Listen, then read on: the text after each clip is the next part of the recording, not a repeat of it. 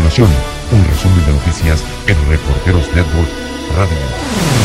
Atentado suicida en Somalia deja al menos 79 muertos y 149 personas más resultaron heridas después de que un automóvil equipado con una bomba explotó en una concurrida intersección en las afueras de la capital de Somalia, Mogadiscio. El ataque ocurrido durante la hora pico en la capital somalí aproximadamente a las 8 de la mañana hora local y tanto civiles como soldados están entre los muertos. Esto lo informó la policía. Argentina da un giro en materia de seguridad y se aleja de la mano dura. El gobierno de Alberto Fernández deroga protocolos macristas que daban más poder a la policía y además estudia legalizar el consumo de la marihuana. La Corte Suprema de El Salvador ratificó la sentencia de 10 años de prisión contra el expresidente Elías Antonio Saca por malversación de fondos públicos y lavado de dinero, quien además deberá devolver al Estado más de 260 millones de dólares. En Estados Unidos, el ex vicepresidente Joe Biden ha asegurado que no declarará en el impeachment en el Senado contra el presidente Donald Trump si es llamado para ello. No lo haré porque está todo diseñado como Trump lo ha hecho durante toda su vida, intentando desviar la atención sobre él mismo. El asunto que se trata no es lo que yo hice, asegura Joe Biden. Alemania incrementa a cifra récord las exportaciones de armas en 2019. La cifra de exportaciones armamentísticas crece un 65% respecto del 2018, sin contabilizar todavía diciembre, según el Ministerio de Economía alemán. El periodista de ESPN, Edward Ashcroft, tenía 34 años cuando falleció hace apenas unos días, justamente el 24 de diciembre. La muerte del reportero de fútbol americano universitario, coincidentemente el día después de su cumpleaños, conmocionó no solo a los que lo conocían, sino a los televidentes acostumbrados a sus narraciones. A principios de diciembre, Ashcroft había informado en las redes sociales que padecía de neumonía multifocal bilateral tras su fallecimiento, en un hilo de Twitter, su prometida Katie Berteau explicó que tras ser hospitalizado se le diagnosticó una enfermedad conocida como HLH que terminó causándole su muerte.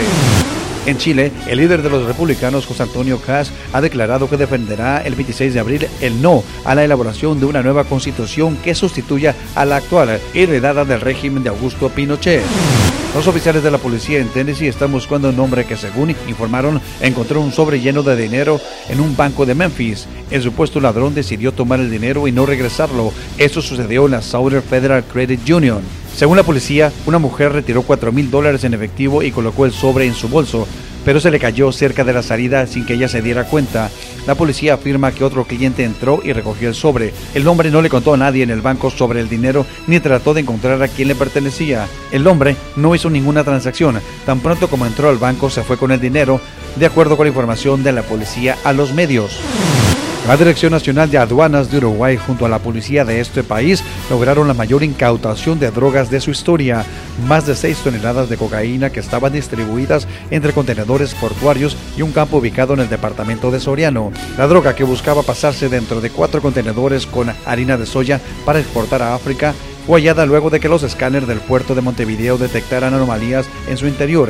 En total, la terminal portuaria confiscó 3.089 ladrillos de cocaína con un peso de 4.417 kilogramos y horas más tarde de este hallazgo, la policía uruguaya allanó el establecimiento de los dueños de la empresa donde se cargó el contenedor y allí encontraron los kilos restantes de la droga que en total sobrepasó las 6 toneladas de cocaína.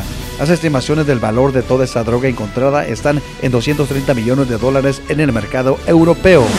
El rinoceronte negro, considerado el más viejo del mundo, murió en Tanzania a los 57 años de edad, indicaron los responsables de la zona de conservación de Gorongoro, donde vivía el animal.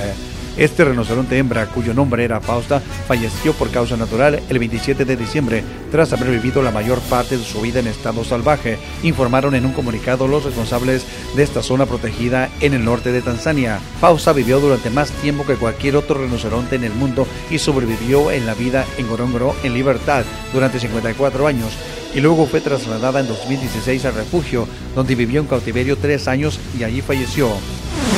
Soy el reportero Jaime Alfonso. El invito para que continúe en sintonía de Reporteros Network Radio. En breve, más información.